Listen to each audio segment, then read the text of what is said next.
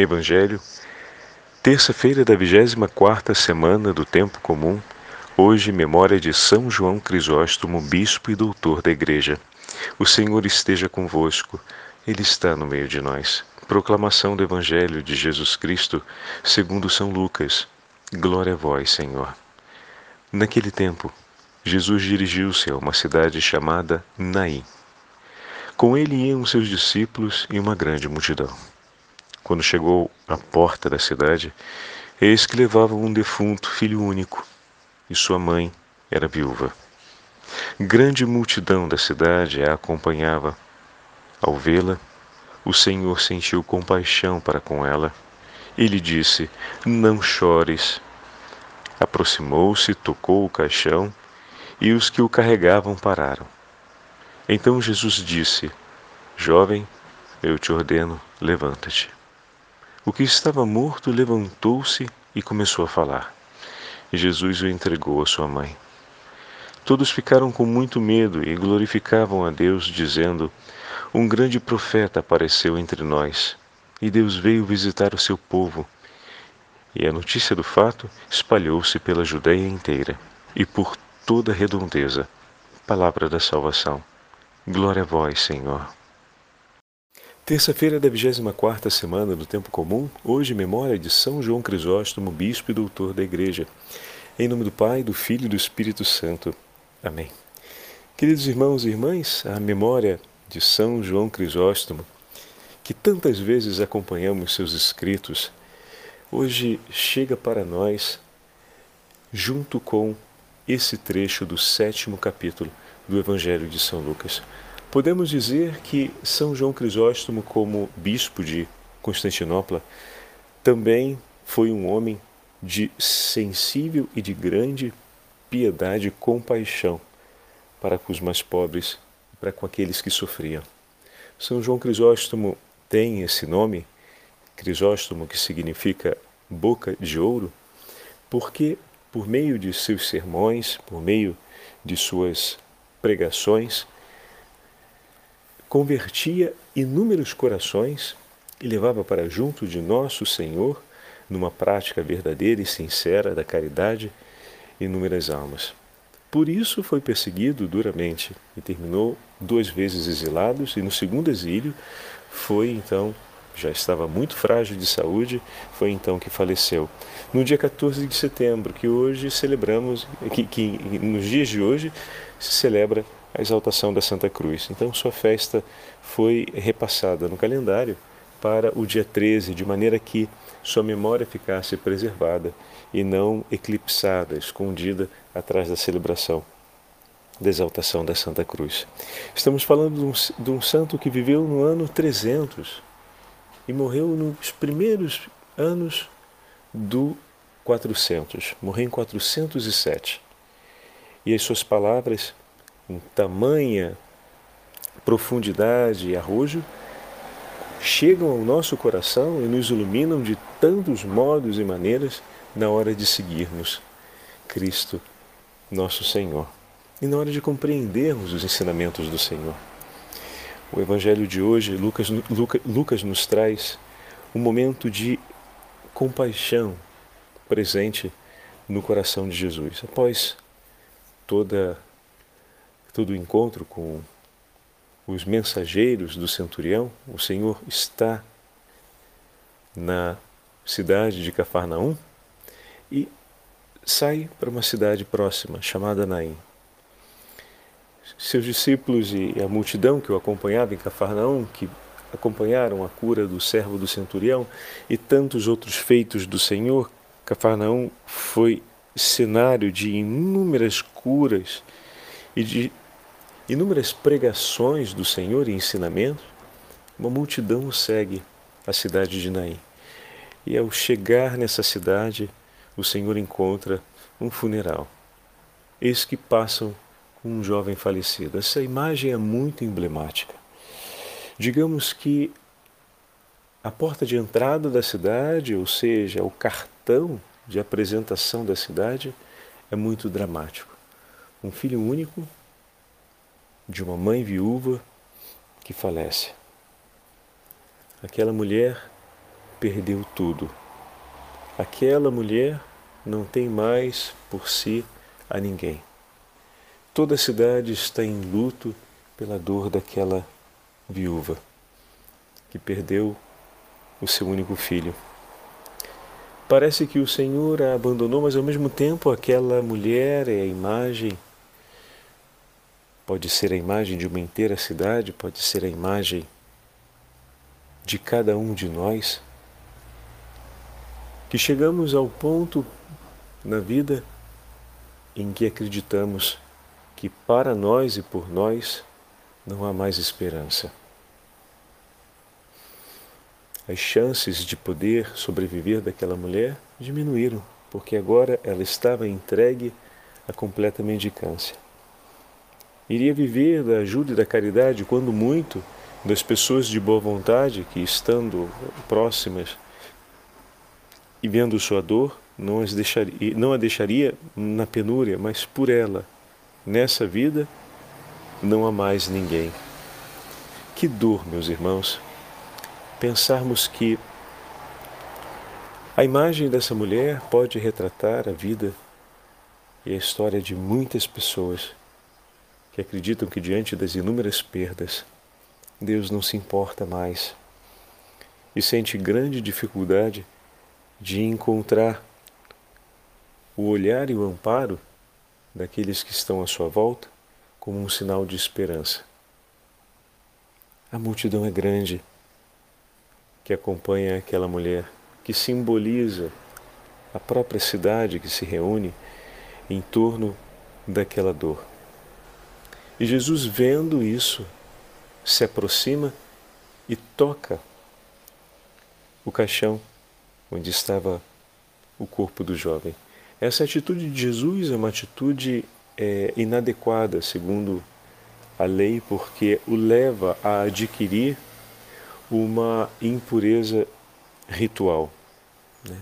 tocar aonde está um morto, sem ter feito um rito de purificação para isso.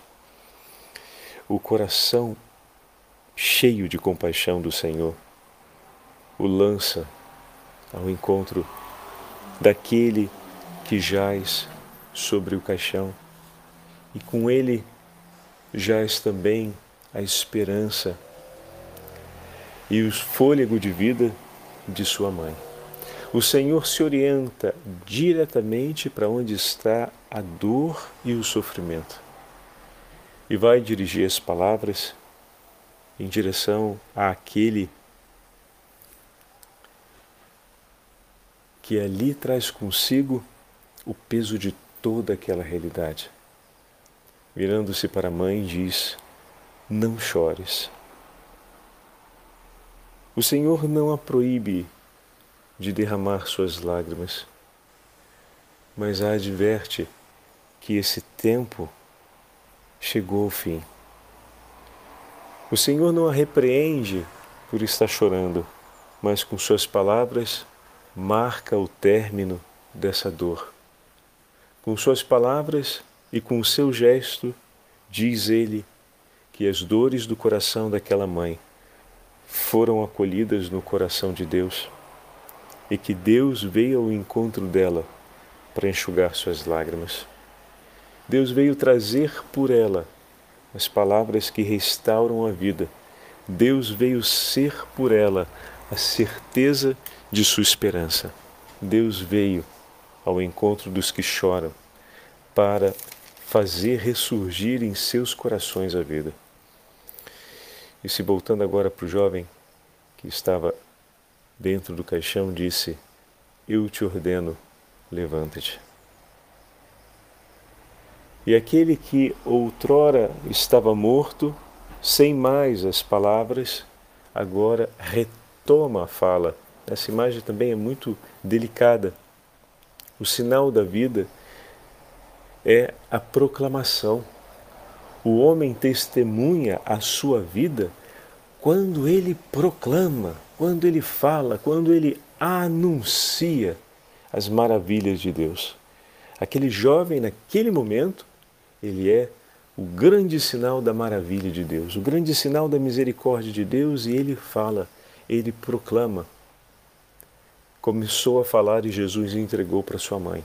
E todos com medo falavam junto com ele, ou seja, glorificavam a Deus. Impressionados por tudo aquilo que estava acontecendo, afinal, convenhamos, não é que seja uma coisa tão simples de se observar, ou seja, no sentido de que não é da ordem do dia, não é uma coisa que acontece de maneira banal. Então, foi impressionante para todos que estavam ali. Então, existe o um medo diante daquilo que está acontecendo, porque é absolutamente surpreendente, mas glorificam a Deus. Medo porque não alcançam a profundidade última de todo aquele acontecimento, mas sabem que Deus está presente. E também a multidão agora fala, fala para glorificar o nome do Senhor. Aquele que outrora estava morto, agora ressuscitado, glorifica a Deus e se torna testemunho eloquente desse Deus que veio por nós e para a nossa salvação. Assim escreve para a gente Santo Ambrósio, comentando esse texto no 340. Então, quer dizer, ele nasceu no 340, né? Então, provavelmente o texto foi escrito no final do 300. O que significa dizer, então, que Santo Ambrósio é um contemporâneo de São João Crisóstomo. Ambrósio em Milão. São João Crisóstomo, lá do outro lado do mundo, próximo do Egito, na região de Constantinopla agora, como bispo, né? ele que nasceu em Antioquia. Então, um na Ásia Menor e o outro cá em cima, no norte da Itália. E ambos homens de uma profundidade e de uma vida interior incrível. Santo Ambrósio escreve: Ainda que os sintomas da morte tenham roubado por completo a esperança da vida, ó, os sintomas da morte. O corpo inerte, a voz que não mais glorifica a Deus, a frieza, ou seja, não tem mais o calor, não tem mais a vitalidade, o ânimo né, de vida presente, o que se traduz em calor né, sobre o corpo. Então, os sinais da morte estão ali presentes. Não tem mais o ânimo da vida, não tem mais a voz que glorifica o Senhor. Reparem os sinais que eu estou escolhendo, porque Santo Ambrósio vai fazer um paralelo entre a morte que o pecado causa em nós né, e a ressurreição que o Senhor traz pela, pela sua ação prodigiosa e a morte física. Ainda que os sintomas da morte tenham roubado por completo a esperança da vida, ainda que os corpos dos defuntos se encontrem já perto da sepultura, ou seja, perto do lugar de onde não mais irão sair, a voz de Deus, a voz de Deus, os cadáveres começam, começavam a decompor-se, porém recuperam imediatamente a fala. Aqueles que estavam prestes a não mais ser, voltam a falar. O filho, diante da voz do Senhor que fala, é devolvido à sua mãe. É chamado do túmulo, é arrancado dos laços da morte e é outra vez entregue aos braços de sua mãe. E aí Santo Ambrósio vira para a gente como interlocutores e diz: que túmulo é o teu, meu irmão? São os teus maus hábitos?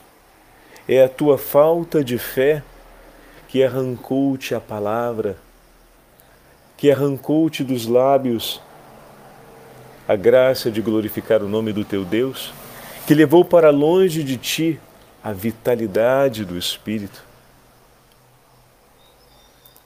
É deste túmulo que Cristo te salva com Sua palavra. Será deste túmulo que Ele te ressuscitarás, se ouvires a palavra do teu Senhor, que parado diante de ti, ergue a sua mão por ti. É belíssimo, né? Nossa! Ainda que os teus pecados sejam tão graves que não possas lavar-te a ti próprio com as lágrimas do teu arrependimento, a igreja, tua mãe, chora por ti na presença do teu Senhor, pois intercede por cada um dos seus filhos como mãe viúva com um filho único. Com efeito, a igreja tem compaixão por uma espécie de sofrimento espiritual dos seus filhos, que vê dirigirem-se para a morte e consequência de seus vícios funestos e dos pecados que aceitam em sua vida. Essa mãe chora por eles e se preocupa por eles. Que ela chore, pois esta mãe piedosa, com suas lágrimas, comove o coração do Senhor por ti. Olha, de arrepiar isso, hein? Nossa! Que a multidão a acompanhe em sua dor, que não seja uma simples multidão, mas eu digo, uma multidão considerável a ter compaixão junto com essa mãe na ternura de seu coração pelas dores de seu filho. E poderemos dizer, meus irmãos, que essa multidão são os santos e santas de Deus no céu, que rezam por cada um dos filhos da igreja que se encontram mortos pelo pecado e nós ontem celebramos o nome de Maria Santíssima, e é claro que lendo esse texto, vem de imediato no coração a imagem da Virgem Maria, que, como mãe, reza conosco e por nós, que se comove da mesma forma, a imagem que se aplica à igreja, que Santo Ambrósio nos ajuda a perceber hoje no texto, é a mesma que se aplica ao coração da Virgem Maria. Então, ressuscitarás do teu túmulo, serás dele libertado, pois as lágrimas de tua mãe comoveram o coração do teu Senhor, pois as lágrimas da multidão que se uniu a ela em sua dor fez com que o Senhor parasse diante de ti e por ti erguesse a sua mão. Os carregadores deter-se-ão e começarás a dizer palavras de vivo diante dos homens, e todos ficarão estupefados, pois a voz do Senhor restituiu-te outra vez a vida que havia perdido. E o exemplo de um só permitirá corrigir a muitos, que louvarão a Deus por, por nos ter dado tais remédios para evitar a morte e para restabelecer-nos a vida. Meu irmão, minha irmã, essas palavras de Santo Ambrósio enchem o nosso coração de alegria. Com que docilidade Santo Ambrósio apresenta a cena do Evangelho de hoje nos ajuda a compreender a nossa situação. Agora, queria aproveitar para ler um texto, dividir com vocês uma homilia sobre as cartas, sobre a segunda carta de São Paulo aos Coríntios, de São João Crisóstomo, nós acabamos de ouvir Santo Ambrósio que diz que a, a alegria de um, esse um que foi curado pelas lágrimas de sua mãe, que intercedeu ao Senhor, que veio em seu socorro e o curou da sua morte, esse um se torna para toda a multidão causa de alegria e sinal de esperança. Né? E aí esse texto de São João Crisóstomo que fala, mesmo, fala da amizade, fala ao mesmo tempo do quanto nós nos tornamos, pela mão de Deus, uma graça para a vida de nossos irmãos e irmãs. Muitas vezes Deus parece ficar como que acanhado quando vê uma multidão que tem um só coração e uma só voz para o implorar, para suplicar o seu socorro e a sua ajuda. Apressemo-nos, pois, a unir nossas preces, oremos uns pelos outros, como faziam os coríntios pelos apóstolos Assim cumprimos o preceito e nos estimulamos à caridade. E quando digo caridade, encerro nessas palavras, to, nessa palavra todos os bens. Mostremos também mais solicitude em dar graças a Deus junto por tudo aquilo que Ele faz por todos nós e por cada um de nós. Pois, se agradecermos a Deus os dons concedidos ao próximo, com maior razão devemos agradecer-lhes os benefícios por nós recebidos. É o que fazia Davi ao dizer: Comigo engrandecei ao Senhor Deus, exaltemos todos juntos o seu nome, pois ele fez maravilhas em meu favor. É o que reclama constantemente o apóstolo. Sigamos esse conselho então. Publiquemos por toda parte os benefícios de Deus para associar todos os irmãos às graças, às ações de graças que lhe renderemos, os benefícios que ele realizou por um, por nós e por todos nós. Quando publicamos os benefícios que recebemos dos homens, não aumentamos sua benevolência para conosco?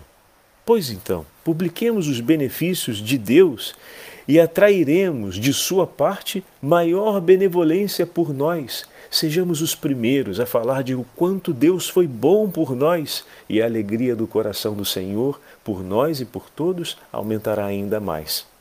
E se depois de termos obtido dos homens alguns favores, convidamos os outros a unirem seus agradecimentos aos nossos, não devemos com maior razão convidar então nossos irmãos a se unirem a nós para agradecer o que o Senhor fez por nós? Se agradecemos com tanta alegria e reunimos os irmãos para louvar por aquilo que recebemos de um dos nossos, quanto mais não devemos fazer para louvar o que recebemos da parte de Deus. Paulo o fazia ele que se aproximava de Deus com tanta confiança, com maior razão somos nós obrigados igualmente a fazer o mesmo, a aproximarmos-nos dele com tamanha confiança.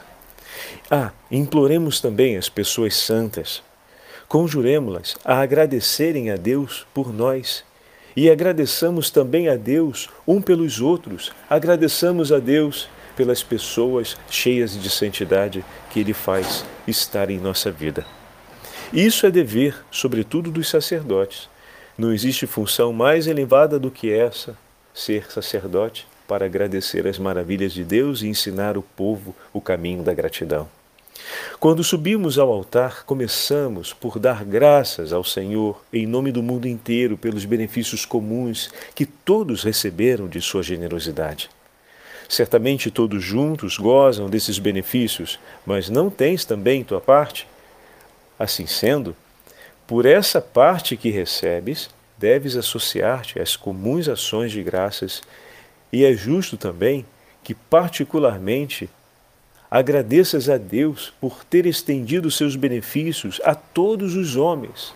Por isso o sacerdote não agradece apenas por aquilo que Deus fez em seu favor e em favor de sua comunidade, mas sempre agradece por tudo aquilo que Deus fez em favor de todos os homens, e ele, por primeiro, apresenta esse agradecimento.